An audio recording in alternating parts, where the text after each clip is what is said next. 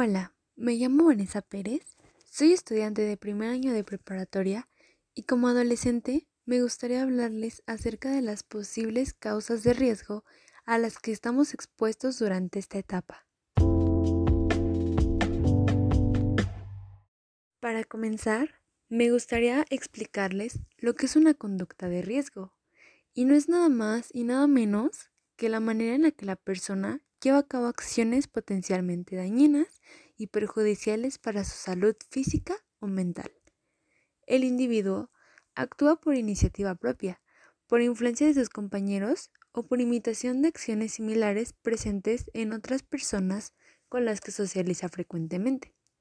Los cuatro principales factores en los que existen conductas de riesgo son en la salud mental, salud física, escolar y social. A continuación, les voy a dar algunos ejemplos.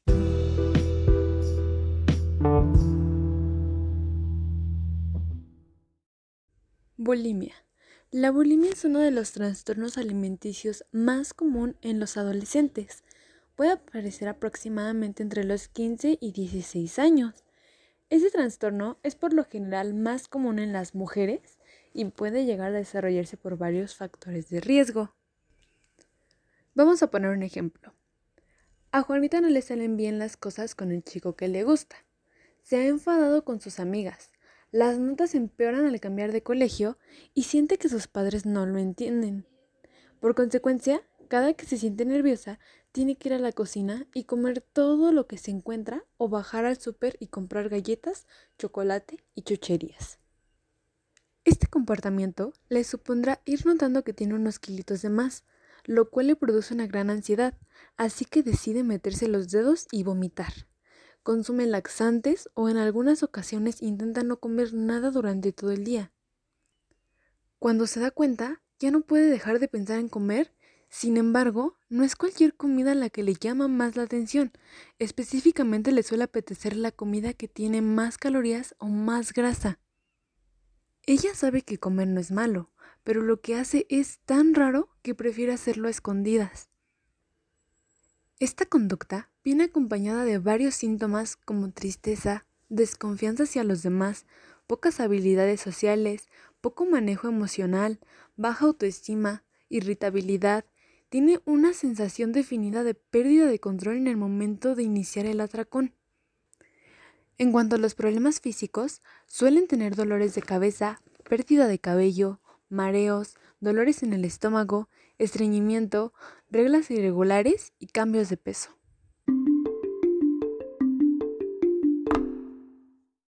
Adicciones. ¿Y quién de ustedes no conoce alguna persona que en algún momento de su vida ha llegado a probar las drogas? Bueno, ahora les voy a hablar sobre ellas y cómo afectan en nuestra vida. En la actualidad, los trastornos relacionados con las adicciones se contemplan desde una perspectiva biopsicosocial, es decir, que intervienen en aspectos médicos, psicológicos y sociales. Como ejemplo tenemos a Miguel, un chico de 16 años. Al entrar a la prepa, comienza a salir mucho con sus amigos de fiesta. Cada fin de semana salen y se divierten. En una ocasión, a él y sus amigos les ofrecieron drogas. Miguel por la curiosidad de experimentar y vivir su juventud al máximo, acepta, creyendo que por una vez no iba a ocasionar ningún daño. Posteriormente, se le hizo rutina y a cada fiesta a la que acudía probaba diferentes tipos de drogas como la cocaína, anfetaminas, éxtasis, heroína, cannabis y LSD. Sus amigos se comenzaban a preocupar por él y le decían que debía de dejar de hacerlo, y él constantemente les respondía que si no lo dejaba es porque no quería, porque en cualquier momento podía dejar de hacerlo, pero cada vez lo hacía más y con mayor cantidad. Sus padres comienzan a ver conductas muy preocupantes en él, ya que constantemente les pedía dinero y les decía que era para comprar algunos libros de la escuela, y ellos le creían. Pero cada vez les pedía más y esto les extrañaba. Llegó un tiempo en el que llegaba muy noche a la casa. Su actitud ya era agresiva. Incluso dejaba de hacer las cosas que le gustaban y se había alejado de sus amigos. Miguel, por su parte, se ha dado cuenta de que se ha vuelto más despistado. Ya no se puede organizar como antes. Ha notado que le es difícil dormir y despertarse. Siente que no tiene el control de sus emociones y que necesita de esa sustancia para estar tranquilo.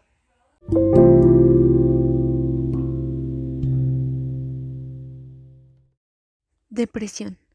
Muchas veces solemos confundir la depresión simplemente con una tristeza momentánea. Les voy a explicar la diferencia. ¿Saben cuál es la diferencia entre emociones y estado de ánimo? Las emociones suelen ser momentáneas y de mucha intensidad, duran aproximadamente un minuto. En cambio, los sentimientos ya es como una forma de ser, digamos como una actitud. Las personas con depresión tienen sentimientos profundos de tristeza, es su estado de ánimo cotidiano. Ernesto, un chico de aproximadamente 18 años, termina su relación con una chica de su escuela, esto debido a que ella conoció a alguien más y decidió salir con este otro chico. Ernesto durante la relación generó una dependencia emocional muy grande por esta chica y al término de esta relación él comienza a sentirse muy triste, desanimado, deja de realizar actividades que antes le provocaban placer, como jugar fútbol, ir al cine, salir con sus amigos, entre otras. Sus amigos dicen que lo encuentran triste, apático, que constantemente lo ven llorando y que sus calificaciones han bajado demasiado ya que hace varios días que no se presenta a la escuela y no se preocupa por hacer las tareas y trabajos que le dejan sus maestros. Su apariencia está descuidada, ha bajado mucho de peso y su familia se ha dado cuenta de que duerme muy poco o casi nada durante las noches.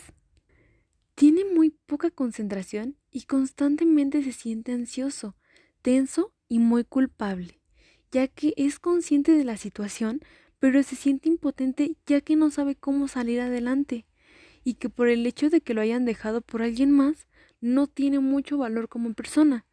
Cree que todos estarían mucho mejor sin él y varias veces ha tenido pensamientos suicidas.